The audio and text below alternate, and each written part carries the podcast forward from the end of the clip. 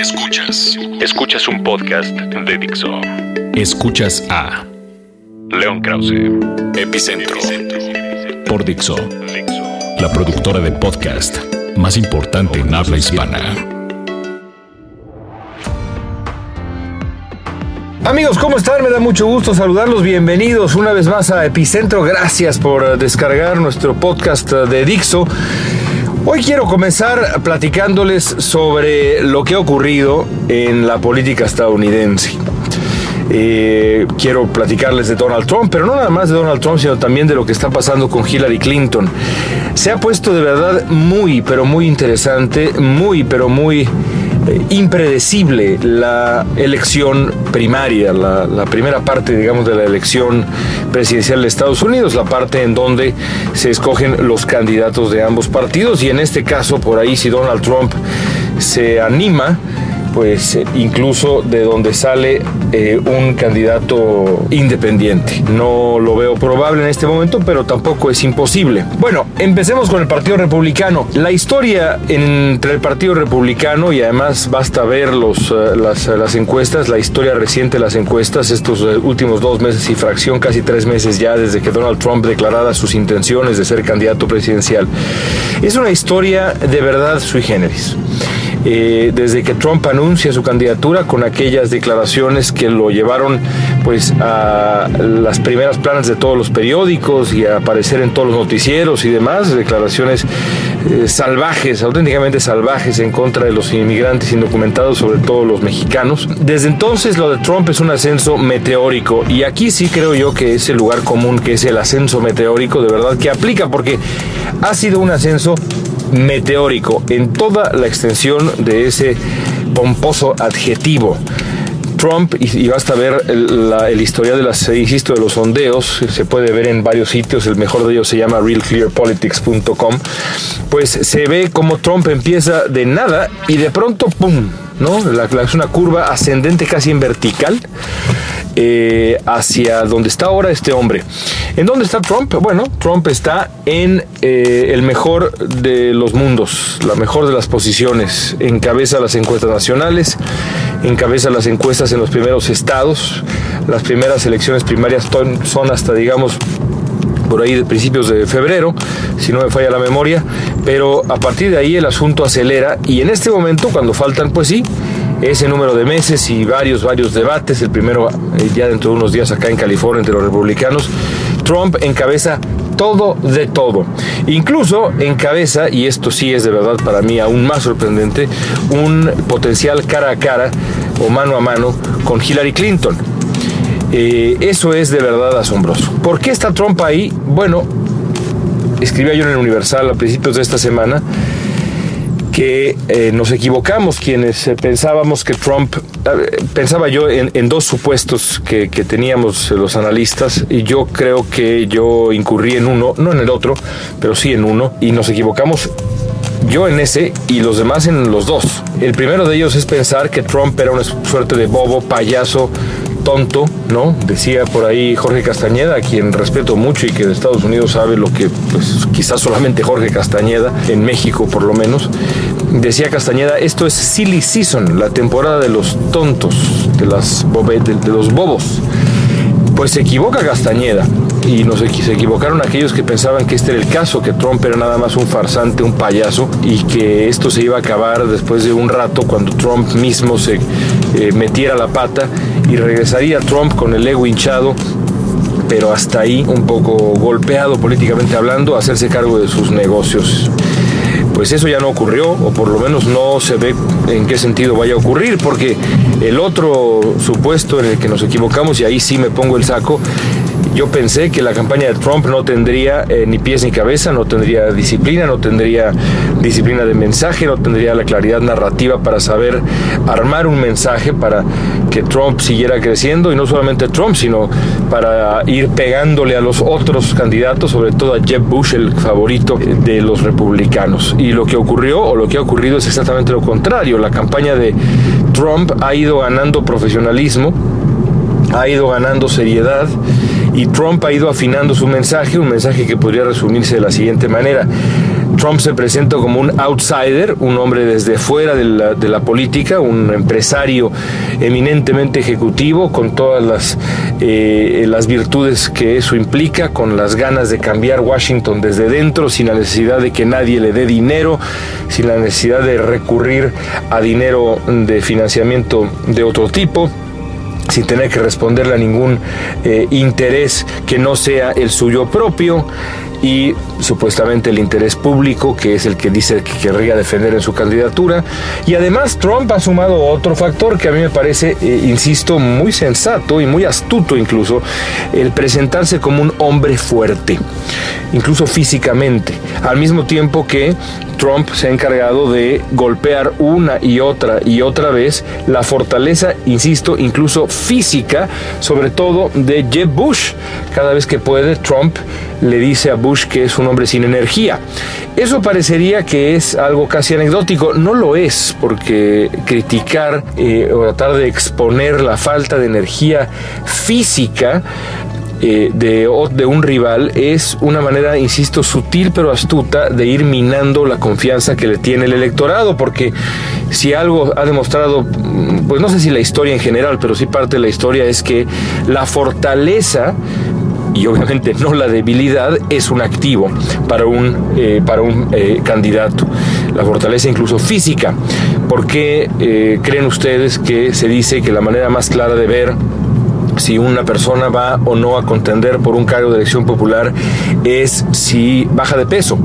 Bueno, porque un hombre o una mujer, por supuesto, en buen estado físico transmite fortaleza. Parecería, insisto, una nimiedad, una frivolidad, pero no lo es. Así que yo creo que si juntamos todos esos factores tenemos a un Donald Trump que va en serio.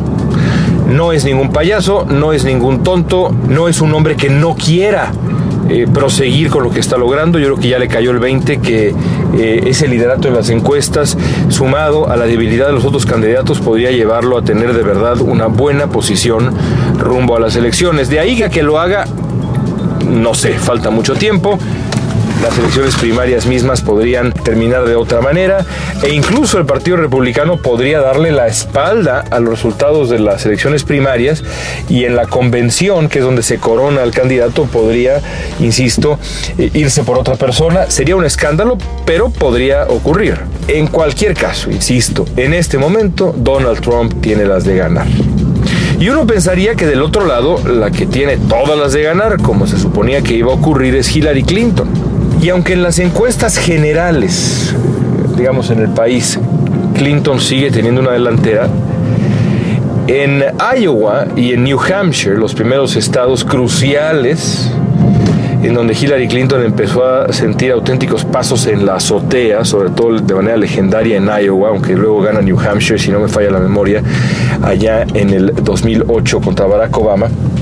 En esos estados cruciales, Hillary está ya prácticamente en ambos, perdiendo contra Bernie Sanders, el senador de eh, Vermont este hombre que tiene más una identidad mucho más eh, independiente que demócrata, pero que aún así pues este, está buscando la candidatura demócrata. ¿Qué le ha pasado a Hillary Clinton? ¿Por qué se ha desinflado así a pesar de ser, digamos, la heredera natural de la candidatura demócrata? Eh, si algo era un hecho en los meses anteriores a estas fechas, era que los republicanos tendrían una auténtica golpiza entre un gran número de candidatos y los demócratas pasarían por un proceso básicamente de coronación. Pues esa coronación no ha sido tal. Hillary Clinton la está pasando difícil. ¿Por qué? Bueno, porque ella misma se equivocó de manera gravísima e incomprensible. Le ganó la soberbia, le ganó el descuido, le ganó una mezcla de ambas cosas, quién sabe. Lo cierto es que el escándalo de sus famosos correos electrónicos mientras era secretaria de Estado le está pasando una factura inmensa a la señora Clinton. Tengo muchos amigos auténticos expertos en política estadounidense, todos ellos de acá, todos ellos eh, estadounidenses, allá en Washington, varios, digo muchos, no sé, pienso por lo menos en cinco, para mí son muchos, en cuanto a amigos y en cuanto a personas que comparten eh, desde, la, desde la experiencia y la sabiduría un punto de vista. Eh, todos ellos, por cierto, algunos republicanos, otros demócratas, todos piensan que Hillary Clinton no va a llegar. No va a llegar porque no le va a alcanzar eh, desde el punto de vista del proceso democrático mismo pero también hay otros que piensan que simplemente no va a llegar porque el asunto se le va a complicar incluso desde el punto de vista legal. Así que así están las cosas. Ni Jeb Bush es candidato seguro, ni mucho menos. Ni Hillary Clinton es candidata segura, ni mucho menos. ¿Quién puede tomar esos sitios? En este momento parece que Donald Trump quiere levantar la mano. Si a mí alguien me preguntara, nadie me lo ha preguntado, pero pues yo les digo, por eso tengo un podcast. Yo creo que al final Donald Trump no va a ser el candidato, pero sí va a ser el candidato a alguien que se parezca a Trump en cuanto a la ideología. Quizá por ahí alguien como Ted Cruz, no sé. O si aguanta y aguanta a tiempo, a lo mejor Jeb Bush, pero yo hoy por hoy lo veo difícil. Entre los demócratas, creo que al final Hillary Clinton va a mantener el liderato y va a terminar siendo la candidata, pero va a ser una candidata débil. Y todo puede pasar en la elección presidencial. Así que bueno, ahora sí que sigamos pendientes porque esto se está poniendo cada vez mejor. Escuchas, a, León Krause, Epicentro, Dixo. Cualquier persona que haya vivido en Estados Unidos en los últimos años, pero no necesariamente que haya vivido en Estados Unidos, no es necesario haber vivido acá como para entender esto con toda claridad, se puede dar cuenta que es un país que está enfermo de varias cosas. Tiene por supuesto una buena lista de virtudes, sobra decirlo también, pero es un país que está enfermo de muchas cosas. Y una de esas cosas, no sé si la más grave, pero sin duda una de las más graves, es la polarización política. Y la obsesión que esa polarización política genera entre la opinión pública que tiende a politizar absolutamente cualquier discusión. En México no estamos libres de, sobre todo este segundo defecto, yo me burlo mucho de que la gente eh, en, redes sociales eh, encuentra un vínculo, una conexión entre Enrique Peña Nieto y absolutamente cualquier cosa que uno pueda sacar. Es decir, incluso podríamos hacer uno de esos juegos, como se llaman acá, los drinking games, en donde podríamos echarnos quizá un par de shots o si no un par, por lo menos uno, cada vez que alguien en redes sociales traza un vínculo entre Enrique Peña Nieto o el gobierno de México e insisto, cualquier cosa que ocurre, desde la selección mexicana hasta una película, hasta lo que sea. Bueno, así que en México no estamos libres de este vicio, pero en Estados Unidos es una cosa de verdad impresionante, sobre todo cuando se trata de asuntos de la agenda que deberían trascender cualquier discusión política. Todo este, digamos, preámbulo para contarles de la experiencia que tuve a finales de la semana pasada que me invitaron a un programa de radio eh, en el que me dio mucho gusto estar, que se llama Left, Right and Center de la radio pública aquí en Estados Unidos, que tiene como eh, intención central pues eh, en, mediante un diálogo tolerante y demás, confrontar pues precisamente eso, alguien que ocupe la posición de la izquierda, otro de la derecha, otro digamos más en la moderación y un invitado, un invitado especial que participa también y yo ocupé digamos ahora esa, esa posición en mi debut en este programa. Me, me divirtió muchísimo, me gustó muchísimo el programa. Bueno, en el programa se hablaron de varias cosas. Una de ellas, el, eh, el, arreglo, digamos, porque no es un tratado, el arreglo al que llegó Estados Unidos y las otras cinco naciones involucradas en este, en este arreglo, en este acuerdo con Irán. Cuando uno analiza el acuerdo que impone restricciones eh, muy severas al régimen iraní para tratar de detener su desarrollo como potencia nuclear, desde el punto de vista, evidentemente, del armamento nuclear, no de la, de la energía nuclear, sino del armamento nuclear, uno se da cuenta que es un acuerdo eh, que es positivo. No para Estados Unidos, no para, eh, para el mundo y para la región. Porque evidentemente, en la medida de lo posible, hay que reducir, sobre, suena, suena como, como una obviedad, y la verdad es que lo es, pero no está mal repetirlo, hay que garantizar la no proliferación de eh, armamentos nucleares en el mundo en general. Y por supuesto yo sé que alguien estará pensando, bueno León, ¿y qué me dices de Estados Unidos? ¿Qué me dices de otros países en el mundo que tienen? Sí, bueno, evidentemente que lo ideal sería que nadie tuviera. Pero mientras que se continúa con ese proceso, lo ideal es que nadie más los tenga, ¿no?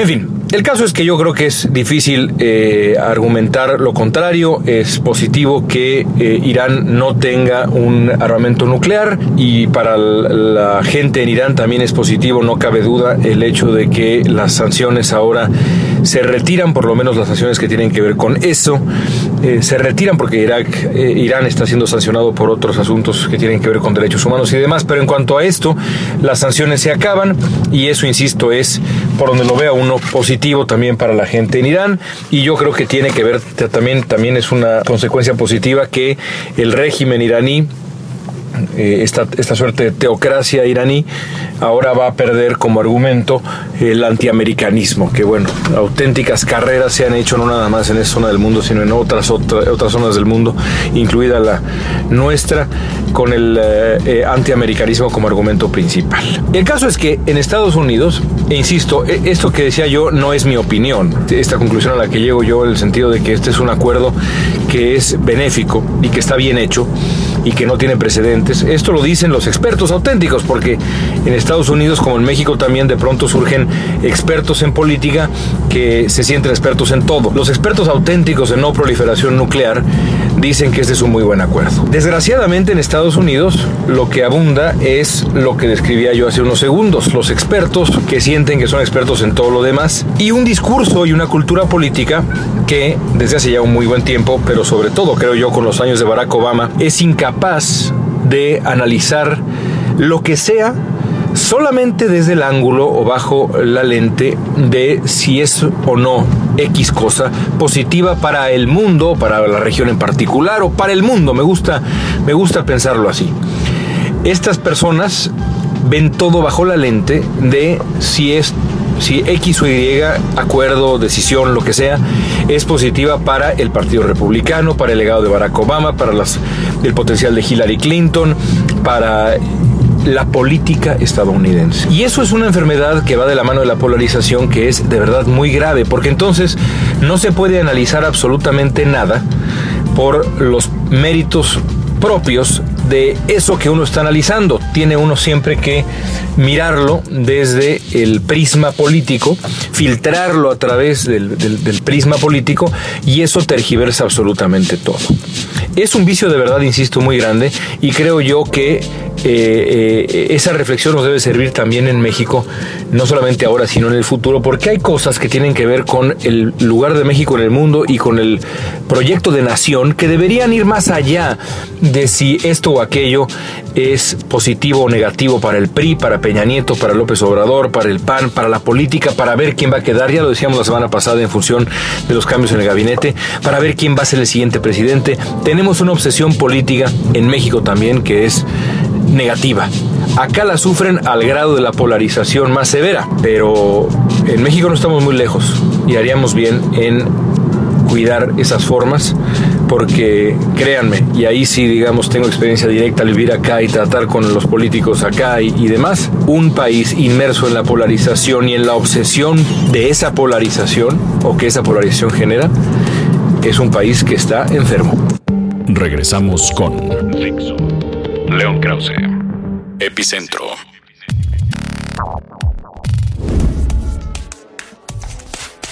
Por último, un pequeño comentario sobre la imagen que nos sacudió a todos la semana pasada y sus consecuencias. Me refiero a la fotografía del pequeño sirio, niño sirio de tres años de edad, Aylan, que después de ahogarse fue descubierto en uh, una playa en Turquía. Su cuerpecito en posición, digamos, semifetal, con eh, la mejilla pegada a la playa, como escuchando el mar. Y lo digo así porque pocas veces me ha ocurrido que una imagen me hace llorar con tanta facilidad. No soy un tipo particularmente sentimental y en el ejercicio del periodismo la verdad es que muchísimo menos y fíjense que de verdad que a veces en mi todavía bastante breve carrera eh, me he enfrentado con cosas durísimas. En la radio testimonios que me han sacudido acá en Estados Unidos, historias de, niños migrantes, de, de niños que han sufrido abuso, tortura, en fin. Ahí menos soy, digamos, dejo que las emociones entren al, trabajo. Decía mi bisabuelo que no, que las emociones no te pasen más allá del ojal, es decir, de los botones de la camisa. Que no te toquen la piel, pero en esta ocasión de verdad fue muy, muy complicado. En parte tiene que ver, claro, perdón, permítanme el apunte personal, tiene que ver con que tengo dos hijos que son casi de esa edad eh, y otro un poquito mayor. Pero no nada más eso, es decir, creo que mi reacción, o no es que crea yo, sé que mi reacción no fue exclusiva. Creo que a todos nos ocurrió, ¿no es cierto? Cuando lo vimos, cuando vimos esa fotografía, tuviéramos o no tuviéramos hijos, en fin. Es una fotografía que conmueve tanto como aquella fotografía de hace 12 ah, años o más, no, que 12 años, 22 años de eh, el pequeñito, creo que era una niña, una pequeñita eh, allá en Sudán que estaba siendo observada, por decirlo de alguna manera, por un buitre. Aquella imagen que también sacudió la conciencia del mundo ante la hambruna terrible en África. Había un periódico por ahí italiano que decía una imagen que solo de verla hace llorar. Y así es, ¿verdad? Eh, a mí me conmovió muchísimo por todo, empezando por la imagen misma del niño, por la indefensión del niño, por los colores, por la ropita, por la manera como estaba acostado, como pareciera apenas dormido, en fin. La imagen es brutal y, sacude y duele a la fecha. Pero yo quisiera terminar con una, una nota, digamos, optimista, quizá ingenua, pero optimista hace, ¿qué será? Unas dos o tres semanas hablando de la destrucción de Palmira. Platicábamos ustedes y yo sobre eh, cómo tendremos la responsabilidad de explicarle a nuestros hijos que mientras estábamos vivos, en nuestro tiempo en la tierra, nuestro pequeñísimo paréntesis en la tierra, nos tocó permitir, la verdad, creo que es el verbo correcto, permitir o pasar por alto la destrucción de un lugar como Palmira y no nada más como ese, sino varios otros sitios, como ya hemos hablado, del Medio Oriente, de la región de la antigua Mesopotamia, que eh, ISIS, el Estado Islámico, ha borrado de la faz de la tierra. Nos tocará a nosotros decirles a nuestros hijos eso y tratar de explicarles. También, por otro lado, tendremos que explicarles a nuestros hijos qué hicimos o qué hizo el mundo con la crisis de refugiados del norte de África de Afganistán, de Siria, hacia Europa. Y es ahí donde uno espera, cuando uno ve las reacciones de países como Alemania, como Austria, a medias, pero Austria, como Suecia, y otros gestos por ahí, cuando uno piensa que en una de esas se puede dar el milagro que esto este momento sea un parteaguas positivo para la humanidad y que de pronto la crisis sea tan grande y los, y los island del mundo tan numerosos que de pronto las naciones civilizadas, o digamos, esa es una mala palabra, las naciones eh, desarrolladas, civilizadas no, desarrolladas, perdónenme por, ese otro, por esa otra palabra, trato de ser muy cuidadoso y muy preciso, desarrolladas, entiendan una vez por todas cuál es su papel después de años y años y años de explotación de aquella región del mundo. No nada más me refiero a las naciones como Estados Unidos y Francia, eh, Inglaterra, Alemania. Me refiero también a los países árabes, que son un escándalo. A los países ricos del Golfo Pérsico, Arabia Saudita, Qatar, Bahrein, Kuwait. Países ricos que no han abierto ni en la más mínima rendija de sus puertas para dejar pasar uno, dos, tres, cuatro refugiados a pesar de que han aportado dinero, ellos se defienden diciendo que han aportado dinero, lo cierto es que no han hecho nada, no han hecho nada en donde realmente se les necesita. Ojalá, digamos, ese es, y con eso quisiera terminar esta semana, ojalá que las imágenes estén siendo tan dramáticas, que el dolor sea tan grande, que las naciones del mundo vivan esto como un parteaguas. Soy un ingenuo, un romántico, quizá, pero no queda más que tener esperanza, ¿no es cierto?, en, momentos como este. Y bueno, pues ahí está un epicentro, creo yo, un poco serio, pero ni modo, así estuvo el mundo esta semana. Amigos, gracias por su atención, por su paciencia, por dejarme acompañarlos en el tráfico, en el gimnasio, en la oficina, en donde sea que estén. Les mando un abrazo acá desde la ciudad de Los Ángeles y nos escuchamos la próxima semana con las mismas ganas de siempre y prometo meterle un poquito más de ligereza porque hoy estuvo algo, algo pesado. Así nos ha tocado el mundo estos días. Gracias, cuídense mucho. Dixo presentó a León Krause, Epicentro.